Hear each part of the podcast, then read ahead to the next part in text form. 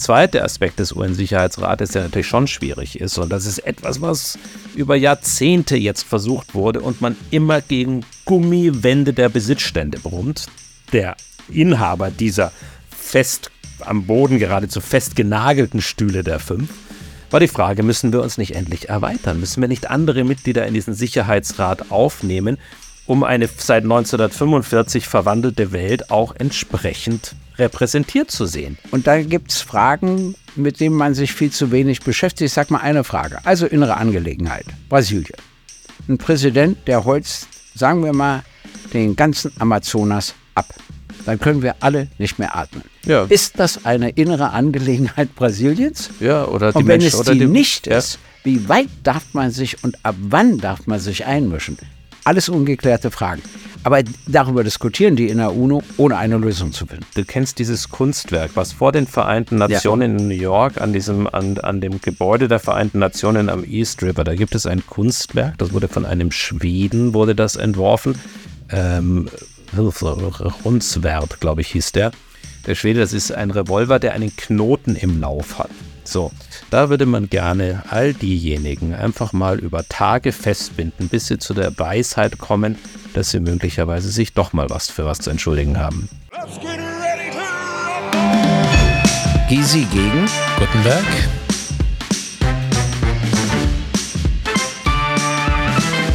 Gysi gegen Gutenberg. Der Deutschland-Podcast. Gysi gegen Gutenberg.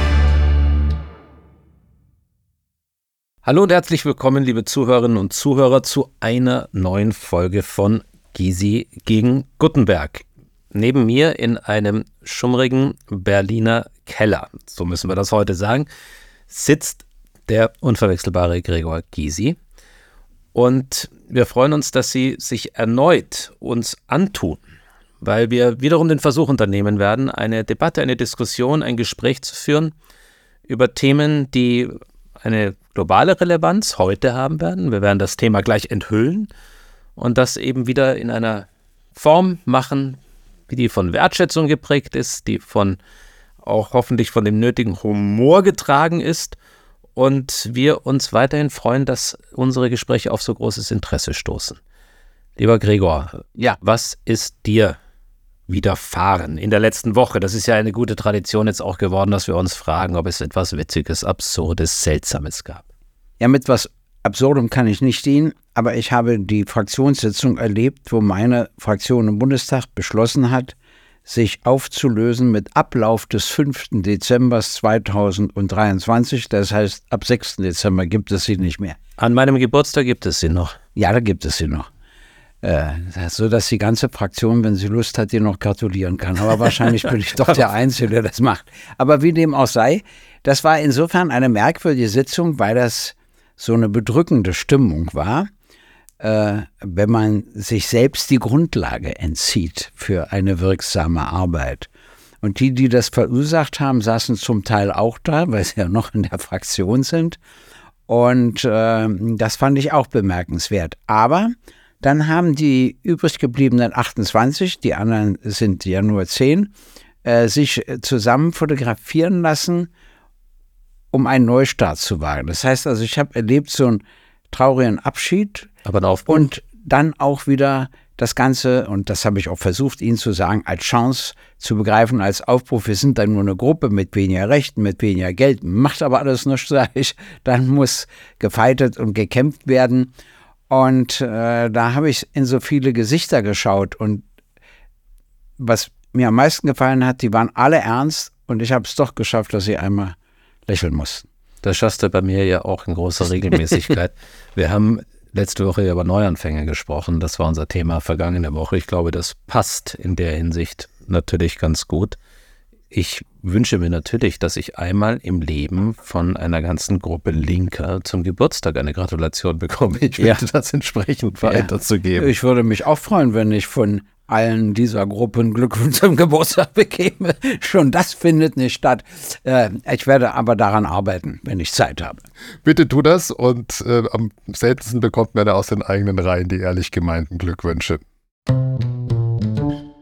Und heute wollen wir uns ja über die UNO unterhalten, was ich ja auch interessant finde, denn viele Menschen sprechen von der UNO, sie sehen die UNO, man beschäftigt sich mit der UNO und alle Menschen, die ich kenne, haben ein zwiespältiges Verhältnis zur UNO.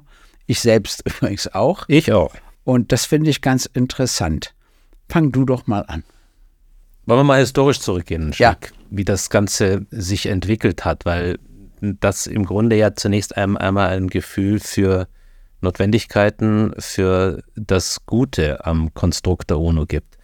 Wenn man ganz weit zurückgeht, gar nicht in die 40er Jahre, in der die Gründung der UNO liegt. Ich glaube, man kann noch mal einen Schritt zurückgehen, nämlich tatsächlich direkt nach dem Ersten Weltkrieg gab es die Hager Friedenskonferenzen und auch den Völkerbund damals. Das war der erste Versuch nach dem Wahnsinn des Ersten Weltkrieges, irgendeine Form von Gruppe zu finden, die sich dem Frieden verpflichtete oder zumindest einer friedlicheren Welt verpflichtete.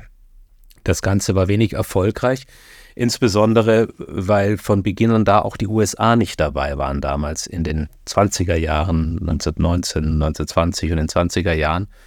Und dann kam das Schrecken des Zweiten Weltkrieges. Und während dieses Zweiten Weltkrieges haben sich getroffen bzw. zusammengefunden mit der Idee eines Aufgreifens dieser ursprünglichen Idee FDR, Franklin, Franklin D. Roosevelt, der amerikanische Präsident, und Winston Churchill, zwei ja durchaus selbstbewusste Charaktere, die mit der ersten Idee kamen. Und aus der Idee heraus fanden sich mehrere weitere wichtige, damals in dem globalen Kontext wichtige Staaten, nämlich die Sowjetunion, die sich der Idee anschloss und China, etwas später dann auch Frankreich. Und dann gab es die berühmte Konferenz von Yalta 1945. Die war aber zu dritt. Wie bitte? Die waren nur zu dritt. Roosevelt, Genau. Churchill und Stalin. Da war, Ja. Damals waren sie zu dritt, später kam eben noch dann auch Frankreich, Frankreich dazu, dazu. China kam dazu. Und auf, de, auf dieser Grundlage hat sich, hat sich im Grunde die Idee der Vereinten Nationen entwickelt, in den 40er Jahren. Und verpflichtete sich gewissen Grundgedanken und Ideen, die eigentlich bis heute tragen, tragen sollen. Wenn man so will, ein damals stabiles Dach über dem Irrsinn der beiden Weltkriege. Heute ist dieses Dach morsch geworden. Aber trotzdem trägt es noch einiges. Was sind für dich die wichtigsten Gedanken der, der Vereinten Nationen? Also ich glaube auch, das kann man so sagen, dass im Ergebnis des Zweiten Weltkrieges erst die drei Siegermächte, also USA, Großbritannien und die Sowjetunion, später auch noch äh, China und Frankreich, äh, sich einig waren, so ein Gremium zu bilden. Alle anderen Staaten sind da Mitglied geworden. Anfangs waren es ja nur knapp über 50, heute sind es 193 Staaten. Das ist schon eine enorme Entwicklung. Und dafür wurden Regeln geschaffen. Manche kennt man, andere kennt man nicht. Zum Beispiel gibt es die Regel, dass ein Staatsoberhaupt oder ein Regierungschef eines Landes zur UNO fahren kann, auch wenn die USA zu denen nicht die geringsten Beziehungen haben und den eigentlich gar nicht reinlassen würden in ihr Land. Zum Beispiel ein iranischer Präsident Ja, oder, zum ein, Beispiel. oder nordkoreanischer Ja. äh, Oder Diktator. zum Beispiel auch Fidel Castro, als er das erste Mal hinfuhr, da hatten die USA ja überhaupt keine Beziehung. Aber das können sie nicht verhindern. Das heißt, einerseits war es ein Erfolg für die USA, dass das Ganze äh, nach New York geht. Und dann aber gleichzeitig mussten sie wieder dafür Zugeständnisse machen, die bis heute halten, komischerweise. Das zweite war, was ja heute immer kritisiert wird, was ich aber in gewisser Weise doch wichtig finde, das Vetorecht von fünf Staaten. Äh, Ich finde es nur deshalb wichtig, weil es große Staaten zum Interessenausgleich zwingt. Wenn du da das reine Mehrheitssystem hättest, dann wären die, hätten die USA wahrscheinlich die UNO beim Vietnamkrieg und bei anderen Gelegenheiten verlassen und jetzt würde Russland die UNO verlassen etc. Und äh, dieser Ausgleich ist wichtig. Großbritannien und Frankreich und China daran zu beteiligen, das hat da auch wieder Kompromisscharakter. Dann gibt es eine Sache, auf die ich mal hinweisen will, die ich wirklich spannend finde. Von Anfang an war ja China eine Vetomacht. Und China hatte ja zwei Teile, Chiang Kai-shek in Taiwan und Mao Zedong in der riesigen Volksrepublik. Und ganz China wurde immer von Chiang Kai-shek vertreten im UN-Sicherheitsrat. Das weiß man heute gar nicht mehr, worauf sich jetzt wieder die Volksrepublik stützt mit ihrer These, dass das ein China ist. die Ein-China-Politik letztlich daraus. Ein China-Politik, weil ja auch die USA, Großbritannien und Frankreich damals gesagt haben, ja, Taiwan darf ganz China vertreten. Und dann äh, reiste Nixon zu Mao Zedong und dann kam die Änderung, dass plötzlich die Volksrepublik selbst China vertrat, mithin auch Taiwan mitvertrat. Und jetzt kommt's. Die Sowjetunion hatte damals die schlechtesten Beziehungen zu China, aber sie konnten von ihrem Vetorecht keinen Gebrauch machen. Sie konnten nicht ernsthaft verhindern, dass die Volksrepublik statt Taiwan China vertritt. Wenn man sich das alles überlegt, und äh, da muss ich sagen, also manchmal wirkt die UNO wie gelähmt. Es hat keinen Sinn. Äh, die Konfrontation USA gegenüber China und Russland ist dann so groß, oder besser gesagt auch von China und Russland gegenüber den USA ist dann so groß, dass nichts zustande kommt. Dann hat man immer den Eindruck von Lähmungserscheinung. Man erinnert sich an das Versagen beim Völkermord in Ruanda. Mhm. Man erinnert sich, dass die UNO nicht in der Lage war, den Konflikt mit Jugoslawien, mit Serbien, mit Kosovo zu äh, lösen, etc., etc. Auf der anderen Seite muss man immer sagen, aber sie hat auch viel Gutes geleistet. Sie hat blaue Helme mhm. entsandt, wo plötzlich also die Konflikte aufhörten. Sie hat Nothilfe geleistet. Äh, dazu erzähle ich dann später noch etwas, was mir der Untergeneralsekretär der UNO, der ein Deutscher ist, dazu erzählt hat, was auch sehr spannend ist. Und es gab immer eine Möglichkeit, dass sich Leute trafen, die sich sonst nirgendwo trafen. Mhm. Das ist in der UNO eben möglich. Bei der Vollversammlung kommen dann Außenminister und andere Leute und können in verschlossenen Räumen miteinander reden. Können wir alles nicht missen. Also ich stelle mal fest, ich ärgere mich über die UNO und weiß trotzdem, dass wir sie brauchen. Punkt. Das ist ein Satz, dem ich zustimme. Ja, wo sind wir wieder? Wieder stimme ich zu, aber lass uns einmal kurz betrachten, wofür steht die UNO? Du hast einige Punkte bereits genannt. Sie hat eine letztlich eine Charta, die ihr zugrunde liegt, und da ist der, das große Ziel die Sicherung des Weltfriedens. Das äh, basiert dann auch auf der Einhaltung des sogenannten Völkerrechtes, dass man das entsprechend bewacht, dass man der Wächter dieser Einhaltung des Völkerrechtes ist, dass die Menschenrechte geschützt werden, die auch in einer eigenen Charta festgehalten sind und letztlich internationale Zusammenarbeit gefördert wird. Das sind, wenn man so will, die übergeordneten Ziele der Vereinten Nationen. So, das klingt jetzt alles wunderbar, das klingt her, das klingt auf eine Weise irgendwie fast romantisch. Aber die Romantik wird immer wieder gestört. Und sie wird gestört auch vor dem Hintergrund dessen, was du gesagt, du findest es eigentlich richtig. Und trotzdem ist es, wenn man so will, auch ihr größtes Hemmnis. Und das ist das eine Organ, der Vereinten Nationen. Es gibt noch andere Organe, beispielsweise die, die Generalversammlung ist ein Organ. Das, ist, also, das sind fünf, sechs Organe, die sich darstellen lassen. Aber das, was immer wieder in den Medien ist, ist der UN-Sicherheitsrat. das ist ja auch das mächtigste. Das mächtigste, der aus diesen fünf Mitgliedern besteht, die du genannt hast. Und ja, es ist richtig, durch die Möglichkeit, ein Veto zu haben, kann man genau das Ergebnis erzielen, das du genannt hast.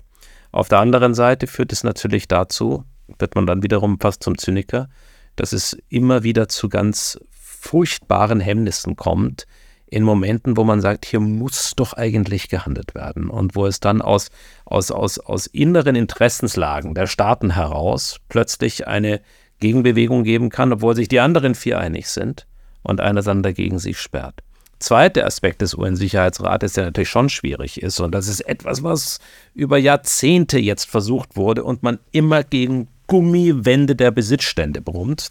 Der Inhaber dieser fest am Boden geradezu festgenagelten Stühle der fünf, war die Frage, müssen wir uns nicht endlich erweitern? Müssen wir nicht andere Mitglieder in diesen Sicherheitsrat aufnehmen, um eine seit 1945 verwandelte Welt auch entsprechend repräsentiert zu sehen? Und da kann man sich natürlich die Frage stellen, muss nicht Afrika vertreten sein? Muss nicht das bevölkerungsreichste Land dieser Erde Indien vertreten sein? Brauchen wir nicht einen Vertreter Lateinamerikas? Und immer wieder auch, ist es, wäre es nicht logischer, beispielsweise die Europäische Union im Sicherheitsrat zu haben, anstatt Frankreich und England, die, die und Großbritannien, die beide vertreten, äh, die, die, wovon nur noch einer im Grunde als europäisches Unionsmitglied da ist. Und immer wieder gab es den Versuch natürlich, die dritt- oder dann auch mal viertstärkste Wirtschaftsnation dieser Erde, Deutschland, in den UN-Sicherheitsrat hineinzubekommen. Das System, das das abfedert, ist dieses revolvierende, der größere erweiterte Sicherheitsrat, wo man in zwei Jahresrhythmen andere Mitglieder mit Stimmrechten entsprechend Also platziert, aber ja nicht mit immer. Vetorechten. Es gibt ja, also der Sicherheitsrat besteht ja nie aus den fünf. Hm. Ich weiß jetzt gar nicht genau die Zahl, so 16 oder so. Aber das Problem ist eben, wenn du eine Mehrheit, äh, du kannst auch an den anderen Staaten scheitern, selbst die fünf. Wenn eine Mehrheit dagegen stimmt, kommt der Beschluss nicht zustande. Aber selbst wenn alle dafür stimmen, nur ein Land mit Vetorecht nicht, dann kommt der Beschluss eben nicht zustande. Und deshalb gibt es die Diskussion nicht so, dass die EU oder Deutschland oder Indien oder Südafrika oder Brasilien oder wer auch immer ein Vetorecht bekommt. Das bekommt kein weiterer. Das würde ja auch nur noch mehr lähmen. Aber ein ständiges Mitglied könnten sie sein. Dann müsste nur der Sicherheitsrat erweitert werden. Dann muss man noch weitere Staaten hinzuwählen, damit nicht die ständigen Mitglieder alles alleine entscheiden können. Die anderen Staaten müssen immer die Mehrheit haben. Aber die fünf Mächte werden ihr Vetorecht nicht aufgeben. Das kann man vergessen. Dazu müsste man die Charta der Vereinten Nationen enden, wo sie wieder ein Vetorecht dagegen haben. Mit anderen Worten, wenn du sagst, ein Land soll das Vetorecht verlieren, würde dieses Land sein Vetorecht einlegen und Die damit Katze beißt sich in den Schwanz und in den Schwanz Ja. und in den Schwanz und in den Richtig. Schwanz. Immer wieder. Und ähm, also, wenn man das nicht ändern kann, muss man es aufgeben. Ähm, mir hat mal ein ähm, sehr bekannter Sozialdemokrat Donani in Deutschland, es stört mich immer, dass wir 16 verschiedene Schulsysteme haben, weil wir 16 Bundesländer haben. Und dann sagte der zu mir, überheben Sie sich nicht daran, das kriegen Sie nicht geändert. Da muss der Bundesrat zustimmen. Nie werden die Zustimmung, ihre Zus zustimmen, ihre Zuständigkeit für die Bildungspolitik aufzugeben.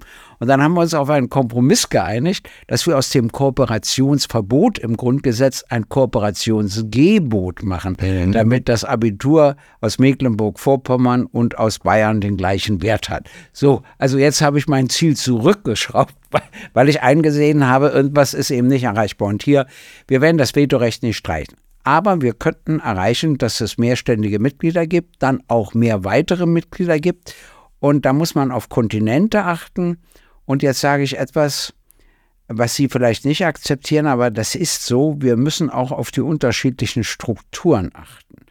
Also wenn wir nur demokratische Staaten da drin haben, die ja weltweit leider eine Minderheit sind, Ist ja schon jetzt nicht mehr der Fall. ja, ja, dann ist das sehr einseitig. Und die Ausnahmen können nicht zwei ständige Mitglieder sein, sondern du musst dann eben auch, weiß ich mal, ein Land wie den Iran bedenken oder wie Saudi-Arabien oder wie diesen afrikanischen Staat oder jenen. Und zwar hat mir jemand erzählt, mein Onkel war ja bei der UNO beschäftigt und tätig, und der hat mir gesagt, immer wenn die in solche Gremien kommen, entstehen Widersprüche zwischen der Regierung und dem Mitglied in dem Gremium, weil der diplomatisch ganz anders gefordert ist. Der muss plötzlich auf Fragen antworten. Das würde seine Regierung immer ablehnen, auf solche Fragen zu antworten. Und er sagt, da hat er Leute schon erlebt, die sich so gewandelt haben, dass sie dann in Ungnade fielen bei ihren Regierungen. Das ist auch ganz interessant. Also Diplomatie, glaube ich, muss wieder eine größere Rolle spielen und dies vernachlässigt worden. Wir haben jetzt eine Situation, wo die Diplomatie eine viel zu kleine Rolle spielt. Wir haben eine Situation, wo der Interessenausgleich eine viel zu kleine Rolle spielt und vor allen Dingen haben wir eine Situation, wo das Völkerrecht eine viel zu kleine Rolle äh, hat. Völkerrecht, das Völkerrecht verkümmert, Gregor, in, in eigentlich im, im Hafenbecken ihres, ihres, oder im Ursprungsbecken äh, des, des, des, wo es Wir geschaffen haben wurde. permanent Völkerrechtsverletzungen und es gibt keine wirkliche Kraft, die das Völkerrecht durchsetzen muss, weil man erstmal selber es dann immer einhalten muss und sich keine Ausnahmen zubilligen darf. Und zweitens äh, muss man in jeder Hinsicht glaubwürdig sein. Ich habe dir das ja schon mal erzählt. Ich fand das Spannendste bei der Sicherheitskonferenz Anfang des Jahres, dass die südlichen Länder alle sagten, also wir verurteilen den Krieg Russlands gegen die Ukraine, der ist völkerrechtswidrig, aber dass es euch um Werte geht, glauben wir nicht, sagten die. Und das fiel den NATO-Staaten wirklich schwer. Und dann nannten sie ihre Beispiele. Und ich sage ja nur, wir können mit Werten operieren, aber dann müssen wir sie auch immer selber einhalten. Ja, das ist schon Wenn wir richtig. das nicht machen, die, die, die, sag mal, das, das schärfste Schwert des Vorwurfs, nicht nur in den Vereinten Nationen, sondern im Grunde, in, wenn es um die Durchsetzung irgendwelcher internationaler, internationaler Ziele geht, ist heute der Vorwurf der doppelten Standards. ja. Und das ist etwas, was in jedem zweiten Atemzug stattfindet. Und die Vereinten Nationen sind leider, wenn man sich heute Generalversammlungen anschaut und die Reden, die dort gehalten werden, sind durchtränkt von diesen Vorwürfen. Es war jetzt ganz bitter zu sehen, jetzt vor zwei Wochen, zwei, drei Wochen, als im Zuge des Gaza-Krieges ähm, die Generalversammlung debattiert hatte. Und auch da im von vielen mit, mit unglaublich galligen Unterton und, ja. und, und natürlich auf das heimische Publikum zielend, ja. fast manchmal geifernd, im Grunde immer wieder der doppelte Standard bemüht wurde und sich eine ganz, ganz bittere, ganz bittere Mehrheit gegen die israelischen Interessen in dieser Generalversammlung dort durchzusetzen begann und man die Verzweiflung spürte von dem israelischen Vertreter, dagegen eine, gegen eine Wand zu sprechen. Und da fand aber auch nicht mehr der Ansatz einer Debatte statt. Und das ist natürlich auch dann schon äh, eigentlich ein Trauerspiel, dass die Generalversammlung natürlich nicht genutzt wird, um eine Debatte zuzulassen, sondern das ist leider wie oft heute auch im Bundestag, das sind vorgestanzte Reden, mhm. wo im Grunde die meisten nicht mehr die Welt adressieren, sondern das Publikum zu Hause. Und das nimmt natürlich auch ein Stück Kraft, weil wenn man sich überlegt, was tatsächlich ja auch alles Gutes aus den Vereinten Nationen heraus entwickelt wurde, von, von, von, von friedenssichernden Maßnahmen hin zum Kinderschutz, hin zur Ernährung, hin zu Krisenreaktionen, äh, wenn irgendwelche Naturkatastrophen geschehen. Für all das werden die Vereinten Nationen weiterhin dringend gebraucht. Ich sage nur Unterorganisationen wie UNICEF, UNESCO, alles ungeheuer wichtig. Äh, Aber es gibt auch die Unterorganisation des, des Menschenrechtsrates ja, der Vereinten da Nationen. Da kann man Sand, einfach, ja. da, da, kann man, da kann man nur, da kann man nur hohl auflachen äh, vor dem Hintergrund, wie das sich immer wieder gestaltet. Plötzlich hat man den Vorsitz und du hast es ja gerade gesagt, man muss auch andere bedenken, das ist schon richtig. Nun, nur wenn man den Vorsitz des Menschenrechtsrates, beispielsweise Libyen, gilt ja. und sich dann wundert, dass aus dem Menschenrechtsrat immer wieder Resolutionen, die insbesondere oft auf Israel abzielten, immer wieder aus aus, aus, den, aus, aus den Mündern kommen, die ja schon traditionell Animositäten gegenüber gewisse Bereiche haben, ist das natürlich auch etwas, wo viele sagen, was macht das noch für einen Sinn? Naja, aber nee, guck mal, wenn heute der Präsident der Türkei, Erdogan, sagt, dass historisch eigentlich Israel gar kein Existenzrecht hat, weil die gibt es ja erst seit 70 Jahren, während die Palästinenser Übrigens von, der Verein, von den Vereinten Nationen damals als ja, auf den ja, Weg gebracht. Ja, ja ich, ich erzähle das nur, Jetzt kommt doch die NATO in Schwierigkeiten. Er hat ja eine gänzlich andere Auffassung. Aber Erdogan ist ja Mitglied der NATO. Das heißt, überall haben wir plötzlich diese Verunsicherung in jeder Hinsicht. Äh, was ich erzählen wollte und was ich auch spannend fand, ist mein Gespräch mit dem Untergeneralsekretär. Der hat mir erzählt, vor war das Jahren. Der Steiner war das? Oder? Ja, mhm. Steiner. Der hatte vor Jahren 10 Milliarden Euro für Nothilfe und Entwicklung und konnte beides finanzieren. Jetzt hat er 40 Milliarden Euro und schafft nicht mal die Nothilfe, geschweige denn Entwicklung. Dann gibt er mir ein Beispiel und sagt, da ist eine Gegend verwüstet worden, sodass 100.000 Menschen umziehen müssen. Sagt er, ja, Herr Gysi, finden Sie mal für 100.000 eine Wohnung, eine Arbeit, eine Wasserversorgung, eine Sanitärversorgung, eine Lebensmittelversorgung etc. Was glauben Sie, was das kostet? Und es gibt ja Gutachten, wonach wir 2050, wenn die Entwicklung so weitergeht, können zwei Milliarden Menschen nicht mehr dort leben, wo sie jetzt leben. Also was da alles auf uns zukommt. Ja. Und wenn du dann dir anguckst, wie töpelhaft das alles läuft. Aber es gibt einen wichtigen Satz von Präsident Biden. Und ich als Linker zitiere ihn, weil ich den wirklich wichtig fand. Er hat gesagt, die USA haben am 11. September sehr viel Solidarität erfahren, mhm. nachdem durch einen Terrorakt die Türme zerstört worden, es hunderte Tote gab, etc. Und wir haben alles wieder kaputt gemacht, weil wir dann Methoden angewandt haben, die wieder auf Ablehnung stießen. Damit meinte er zum Beispiel die Geheimgefängnisse, mhm. wo Afghanen ohne einen konkreten Vorwurf hingebracht wurden. Die wussten nicht mal, in welchem Land sie sind. und selbst das offene Gefängnis, also das also äh, offensichtbare Gefängnis in Guantanamo in war Guantanamo, ja auch, das war, was alle sahen, aber dass es ein Geheimgefängnis auch in Polen gab und in Rumänien gab. So, die Leute wussten nicht, in welchem Land sie sind. Sie wussten nicht, ob sie das überleben. Es, sie durften nicht eine Postkarte schreiben an keinen Angehörigen. Die Angehörigen wussten auch nicht, ob sie leben, wo sie sind Und es gab keinen einzigen Staatsanwalt, keinen einzigen Richter, keinen einzigen Rechtsanwalt. Und George W. Bush hat dann sogar Folter bis zu einem bestimmten Grad erlaubt. Und da, also das hat er nicht alles so zitiert, aber er hat nur gesagt, durch diese Dinge haben wir eigentlich kaputt gemacht, was wir an Solidarität vorher erfahren haben. Und das sagte er, fand ich schon spannend, der israelischen ja. Regierung. Ja. Er sagte, macht nicht kaputt, ihr habt jetzt ein Solidaritätsgefühl, macht es nicht kaputt. Ja, das sagt sich leichter, als es sich realisieren lässt. Ja, wenn das Solidaritätsgefühl auch nur ansatzweise da wäre, wo es nach 9-11 bei den USA wäre, was jetzt Israel betrifft, da kann man nur sagen, dass leider äh, sind viele in Reflexen, die mit Solidarität überhaupt nichts zu tun haben. Aber es ist natürlich, ich finde es bemerkenswert, dass ein amerikanischer Präsident sich hinstellt und sagt, wir haben Fehler gemacht. Ja. Ich würde gerne ähnliches mal aus einem russischen Munde hören, aus einem chinesischen Munde hören, aus einem iranischen Munde hören, aus einem nordkoreanischen Munde hören. Von denen hört man nichts, weil das da Methoden das über Jahrzehnte. Jeder russische äh, Präsident wird ja sagen, dass alle vorher Fehler begangen haben. Nur er nicht. Nur er nicht. Auch das ist ein nicht un, eine nicht unpolitische Reaktion. Entschuldigung. bei diese wünscht man sich mit ihren teilweise wohlgenährten Hintern einmal auf den Revolver. Du kennst dieses Kunstwerk, was vor den Vereinten Nationen ja. in New York an diesem, an, an dem Gebäude der Vereinten Nationen am East River, da gibt es ein Kunstwerk, das wurde von einem Schweden, wurde das entworfen.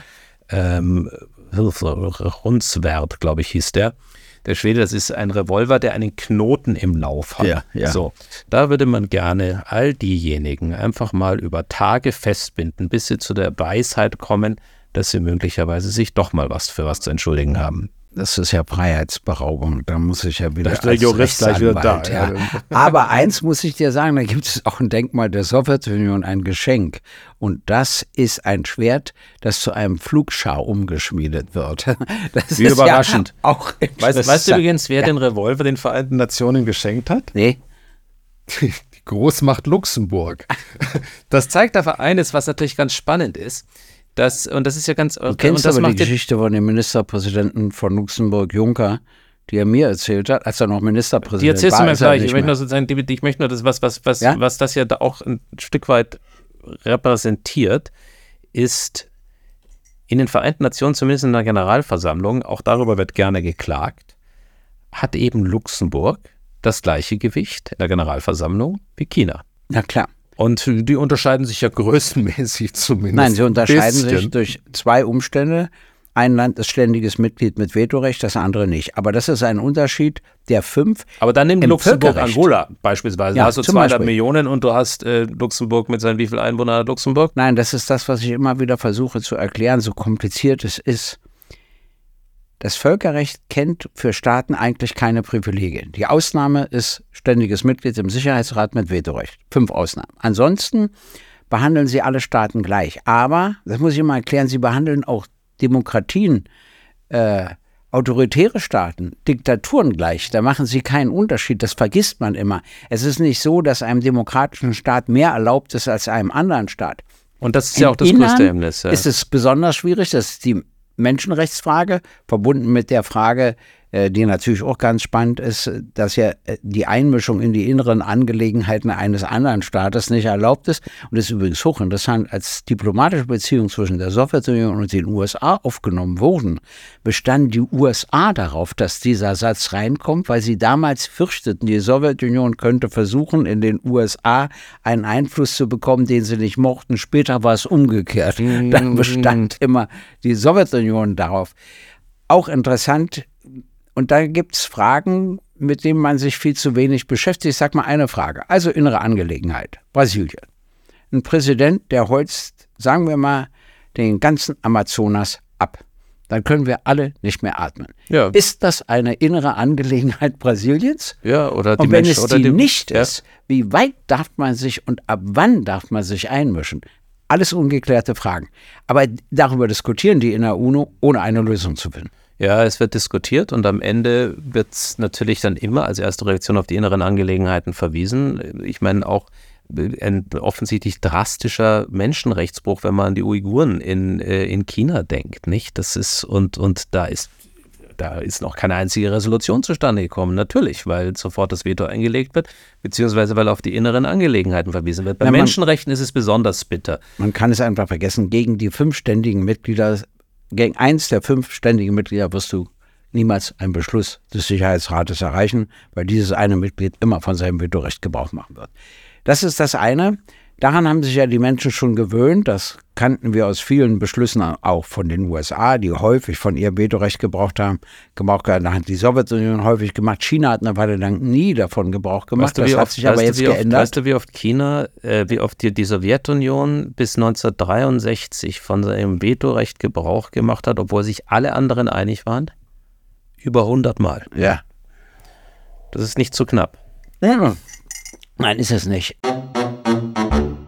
Und äh, da, dadurch gingen ja bestimmte Vorgänge nicht weiter, weil bei Israel hat immer die USA vom Vetorecht gemacht, bei unvernünftigen Beschlüssen zu Recht, aber es gab auch vernünftige Entwürfe, da haben sie es aber auch gemacht, weil sie wollten, dass die UNO letztlich für den Konflikt nicht zuständig ist. Das hat sich dann einmal unter Obama bei den Siedlungen geändert.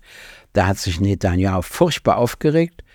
Aber ich muss, äh, bevor ich dir das mit Juncker erzähle, muss ich etwas erzählen, was mich in meiner Partei und überhaupt bei solchen Überlegungen immer bewegt. Da gibt es immer die Theorie, alles sind objektive Gesetze, wie sich die Menschheit und alles entwickelt und der Einzelne hat relativ wenig Einfluss auf die Geschichte. Und da ist ja auch was dran und es stimmt doch nicht. Denn wenn Rabin nicht ermordet worden wäre, der israelische Ministerpräsident, wären wir bei der Lösung des Nahostkonflikts deutlich weiter. Wir wären ja weil nie, das, weil er das auch. wirklich wollte. So, und nach ihm hat Frage, das ist, ob Barak es, noch mal Frage ob es die versucht. Palästinenser wirklich je wollten. Das, Ja, es, Hm. ich glaube, Arafat und er wollten es, die mochten sich ja sogar. Und ähm, Barak hat es dann auch versucht und dann scheiterte das an der Flüchtlingsfrage und der Frage Jerusalem. Äh, äh, trotzdem, dann war das vorbei. Die nächsten Regierungen haben nichts mehr dafür getan, wollten das auch gar nicht. Jetzt erleben wir bittere Stunden. Und da frage ich mich immer, ich, wir müssen uns auch korrigieren. Doch einzelne Personen können in bestimmten historischen Situationen wichtig sein. Da kann ein Ja oder ein Nein äh, zu verheerenden Folgen führen.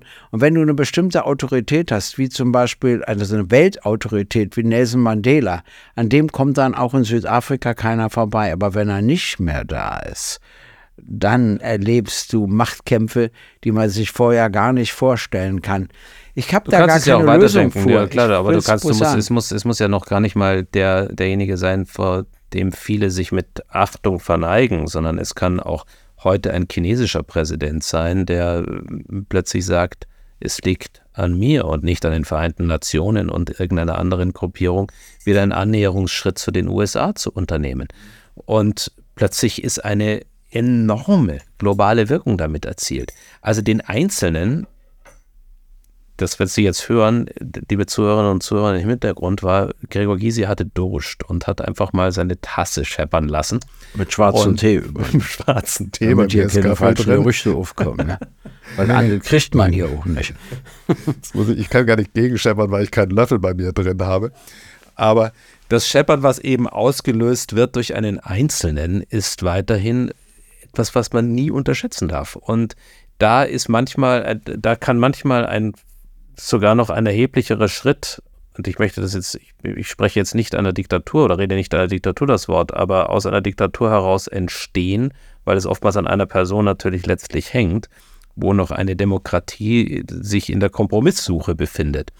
Und das ist etwas, was vom Konstrukt der Vereinten Nationen als solches natürlich nur bedingt aufgefangen und aufgenommen wird. Die Finanzierung ist ein Problem der Vereinten Nationen. Das, glaube ich, müssen wir auch noch kurz ansprechen. Und dann kommen wir unbedingt noch zu deiner Anekdote mit, äh, mit, mit Jean-Claude Ach, Juncker. na, so wichtig ist die noch Ja, die ist aber nicht. im Ja, Zweifel ist ja, sie unterhaltsam und die Vereinten Nationen sind so selten unterhaltsam. Da ist so wenig lustig dort. Das Einzige, was gelegentlich Lust, warst du mal drin in dem Gebäude?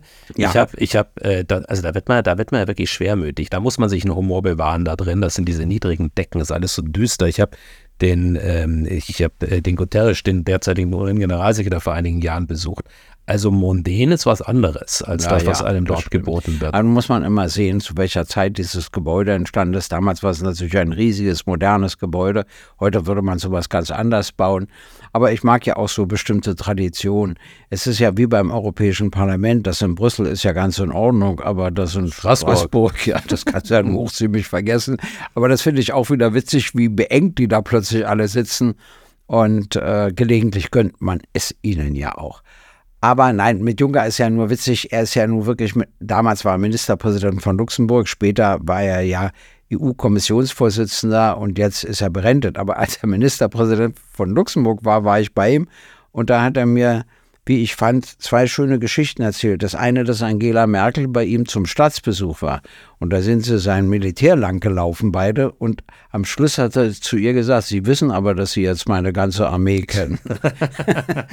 Das fand ich witzig. Und das Zweite, was er mir erzählte, äh, das, äh, nee, das Dritte erzähle ich dir dann da, äh, obwohl es ein bisschen anderes Thema ist. Das Zweite, dass er in China war beim Ministerpräsidenten und zu dem gesagt hat, wissen Sie, dass wir beide zusammen eine Million 200 300, nee, 200, eine Milliarde, 200 Millionen und 100.000 Menschen regieren. Von ihm kommen natürlich nur 100.000. 100.000. Und da sagt er mir, ich würde auch gerne mal Chef eines großen Landes sein, um ein ganz anderes Gewicht zu haben. Und dann hat er mich Folgendes gefragt. Praktisch wurde er Chef der EU. Ja, das muss ihm auch gefallen haben. Da war ich auch mal bei ihm. Ähm, ich finde, dass man sich mit ihm gut unterhalten kann. Der war ein Das sehr, ist- ist, ist ein sehr humorvoller richtig, Zeitgenosse. richtig. Und zwar hat er mich Folgendes gefragt. Das war auch witzig. Ich sagte, ich wollte Sie mal was fragen. Sie haben doch der Commerzbank so geholfen, also Angela Marquardt und so weiter. Äh, warum sind Sie denn nicht ein paar Jahre am Gewinn beteiligt? Ich sage, hören Sie mal zu, Herr Juncker, Sie sind ein Konservativer. Ich dachte, Sie können mir Frau Merkel erklären. Sagt er, ich verstehe das nicht. Ich muss hier gelegentlich immer den Banken helfen, aber dann bin ich immer eine Weile lang am Gewinn beteiligt. Deshalb kann ich mir den höchsten Mindestlohn in Luxemburg erlauben. Und das hat mich gefreut. Das habe ich natürlich dann verbreitet im Bundestag, pflichtgemäß, ohne dass es Ich verbreite jetzt noch einmal, weil das war nur, das ist gerade ganz, dass es das ist, leider das ist, das ist nur, Resonanz das gefunden ist, hat. bisschen- Das ist gerade fast untergegangen. Es zeigt, dass du dich innerlich schon vor der ewigen Kanzler, von der ewigen Kanzlerin verabschiedet hast, weil du sie gerade gerade Angela Marquardt genannt hast. Habe ich gesagt? Ja, finde ich Ja, Die ist großartig. auch spannend, aber wieder auf ganz andere. Nein, ich meine Angela Merkel. Aber äh, äh, trotzdem interessant, weil ich das immer so machen würde. Also wenn ich hier Regierungschef wäre und ich muss einem großen Konzern helfen, weil ich ja auch nicht will, dass alle Arbeitsplätze abgebaut werden, würde ich immer sagen, was kriegen die Steuerzahlerinnen und Steuerzahler dafür zurück? Punkt. Und es muss mehr sein als das, was man gibt. Und dann kann man es auch viel eher erklären, finde ich, als wenn du das gibst und dann kriegst du es wieder und das war's. Nee, das reicht mir nicht. Man wird ja noch träumen dürfen. So, Hm? Ja. liebe Zuhörerinnen und Zuhörer, wenn Sie von uns mittlerweile Albträume haben oder gelegentlich davon träumen, uns wiederzuhören oder Träume haben, was Sie uns gerne als Themen entgegenwerfen wollen, dann können Sie das tun, indem Sie uns schreiben. Bevor Sie uns schreiben, denken Sie aber daran, dass wir mittlerweile auch live zu sehen sind. Wir haben zwei Auftritte dieses Jahr. Einer davon ist in Kulmbach, meiner Heimat. Gregor, Der andere- am 11.12. und der zweite so. bei dir. ist, äh, jetzt muss ich mal gucken, am 17.12. ist das 16.. richtig? 16.12.. Am 16.12., Entschuldigung, im Kino Babylon am Rosa-Luxemburg-Platz. Und ich habe aber gehört, das ist schon ausverkauft. Ich glaube, beide Aber- sind bereits ausverkauft. Ja, aber Sie können ja versuchen, noch eine Karte zu kriegen. Übrigens werden wir da schon noch einen Dritten haben, der uns versucht, ein bisschen zu provozieren. Äh, wir werden das also nicht ganz so machen wie hier, aber ich hoffe, es wird interessant und unterhaltsam. Und wir haben auch kein vorgegebenes Thema. Also es wird nicht so sein, dass wir uns nur über UNO unterhalten oder nur über was anderes. Vielleicht ein Jahresrückblick, der bietet sich ja an. Langweilig war es dieses Jahr nicht. Ja. Und das, was in meinen Augen dieses Jahr immer wieder aufgehellt hatte, waren diese Gespräche. So ging es zumindest mir. Und wenn es Ihnen so ging, schreiben Sie uns. Wenn es Ihnen nicht so ging, schreiben Sie uns auch. Und wohin müssen Sie schreiben, lieber Gregor? Und jetzt bin ich mal richtig gehässig. Ich habe dir keinen Zettel in die Nähe gelegt. Ach, jetzt hat er einen Zettel rechts neben sich. Ich dachte, ich habe alles von ihm weggenommen, dass er einmal nicht die E-Mail-Adresse ablesen kann. Und Sie hören ihn schon kruscheln und er kruspelt und kruspelt und Nein, die kruspelt. ist doch ganz einfach. Und es beginnt mit, ich glaube, mit GGG. Mit Natürlich Gustav gegen, gegen, Gerhard, gegen Gerhard oder openminds.media. Das ist nur wirklich ganz einfach, das kann ich mir merken. ggg at open, äh, ja, openminds.media. Punkt Media. So ist Der, richtig. der letzte, der letzte Stotterer Media. hat dich verraten. ja. ja. Also du wirst Und- es auch nicht. So. Ich jetzt nicht gewusst und deswegen habe ich es ja auch bösartig Weil weitergegeben. immer so viele Pausen dazwischen sind. Wenn wir es jeden Tag aufsagen müssten, würden wir es uns vielleicht merken. Aber letztlich ist es ja auch egal. Äh, er sagt, wenn Sie von uns beiden Albträume haben, seine Aussagen gelten auch dann, wenn Sie nur von einem Albträume haben und von dem anderen nicht, egal wie rum. Egal wie rum. Ich, ich weiß, welche Tendenz ich hier habe. Aber Ihnen alles Gute. Bis zur nächsten Woche. Auf Wiederhören. Tschüss. Gysi gegen Gutenberg ist eine Produktion der Open Minds Media GmbH. Neue Folgen hören Sie jede Woche, überall, wo es Podcasts gibt.